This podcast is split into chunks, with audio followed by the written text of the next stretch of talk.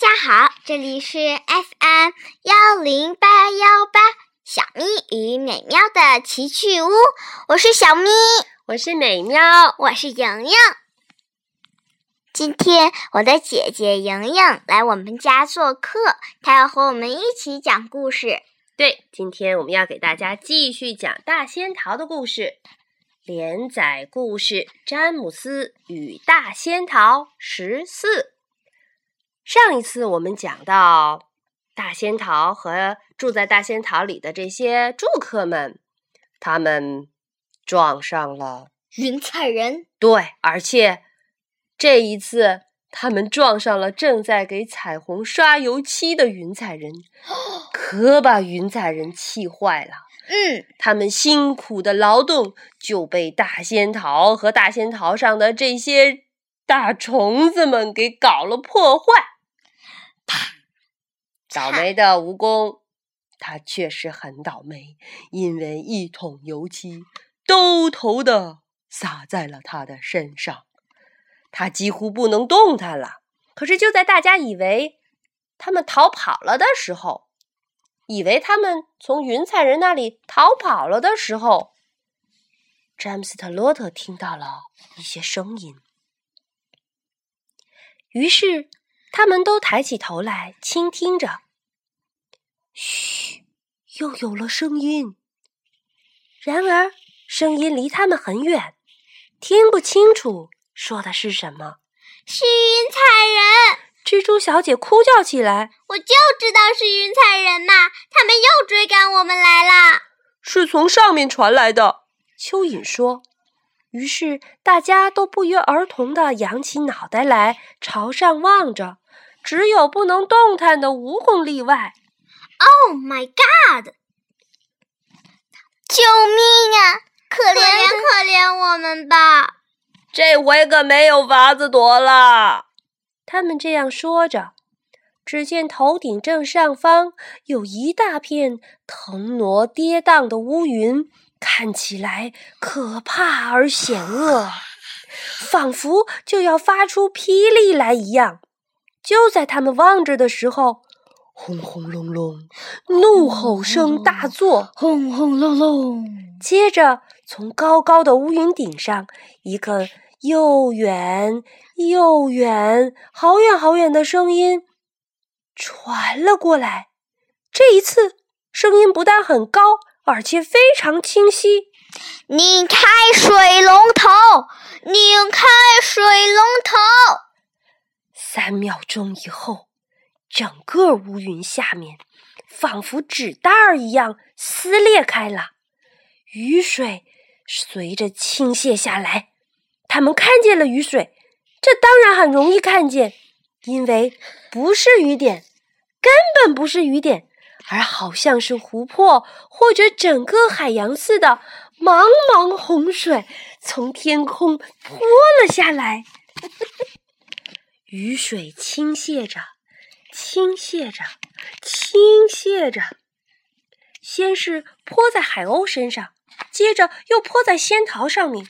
就在这当儿，那些可怜的游客们被吓得嚎叫不止，疯狂的在四周摸索着，想抓住什么东西，桃把啦、丝绳啦，能找到的什么东西都行。而同时，那雨水却咆哮般的浇在他们身上，蹦跳着、击打着、泼溅着、撞击着、盘旋着，雨声哗哗，雨水汩汩。他们仿佛给钉在了世界上最大的瀑布底下，出也出不来，看也看不见，话也说不出，气也不能喘。詹姆斯·亨利特罗特拼命抓住桃把上的丝绳，自言自语地说：“想必一切都最终完蛋了。”然而，暴风雨来得很快，去的也突然。他们走出了暴风雨，一切都成为了过去。那些了不起的海鸥居然穿过了暴风雨，来到了安全的一边。月色照亮的神秘天空中，仙桃又一次安详的飘荡着。我快给淹死了！绿色老蚱蜢喘了一口气说，一边大口大口的往外吐着雨水。哦 都穿透了我的皮肤。蚯蚓呻吟起来，呻吟。I'm sorry，对不起。蚯蚓呻吟起来。我一向认为自己的皮肤防水，原来不防水。我肚子里灌满了水。瞧瞧我，瞧瞧我呀！蜈蚣欢喜雀跃的叫着：“我身上啊，给冲干净了，油漆都没有了，我又能动弹啦！”哦，这是长时期以来我所听到的最坏的消息。这句话当然是蚯蚓说的。蜈蚣在甲板上跳着舞，翻着筋斗，一边高声唱道：“哦，好啊，狂雨和暴风，我能动了，根本不觉得疼。现在我是个大害虫，我又是最大的、最好的、最了不起的大害虫。”闭嘴吧，蜈蚣！绿色老蚱蜢说。可是蜈蚣却不依不饶，仍然大声嚷嚷着。瞧瞧我，我有了自由，青种没有，血也没有流，都以为我会把命送进入坟墓，进入坟墓。哦，自己也真的进入坟墓，可他们错看了我这个大蜈蚣。咱们突然飘得好快呀！瓢虫说：“不知道是怎么回事。依我看。”海鸥跟咱们一样，根本不喜欢这个地方。詹姆斯说着：“我猜他们也想尽快离开这里。咱们刚刚经过这场暴风雨，把他们也吓坏了。”海鸥飞得越来越快，后面拖着大桃，风驰电掣似的掠过天空，片片云彩从两边飞过。月光照射下，全都苍白的叫人害怕。那一夜，游客们又瞥见了云彩人在云顶移动着，冲下面的世界施展魔法。有一次，他们看到了一架运转起来的造雪机，只见云彩人转动着手柄。暴风雨般的雪花从上面的烟囱里飘出来，看到了云彩人用用来制造雷电的大鼓，他们正用长锤疯狂地击打着鼓面，还看到了冰霜工厂和大风工厂，以及制造制造飓风的飓风和龙卷风的地方。飓风和龙卷风就是从那里。朝大地上吹去。还有一次，他们在汹涌的云团的深凹处看到了，只能说是云彩人的城市一样的地方。云团上到处都是洞穴，洞穴入口，云彩人的妻子正正弯腰塌背，站在火炉旁边，手里拿着炒勺，给丈夫炒雪球当晚饭吃。有好几百个云彩人的孩子，到处蹦蹦跳跳的，又笑又叫，坐着平底雪橇在云团凹处来回滑着。再过一个钟头，天就要明了。游客们听到头上有一种轻飘飘的声音，于是抬起脑袋，只见一种蝙蝠似的又灰又大的生物，黑暗。黑暗之中，冲他们扑了过来。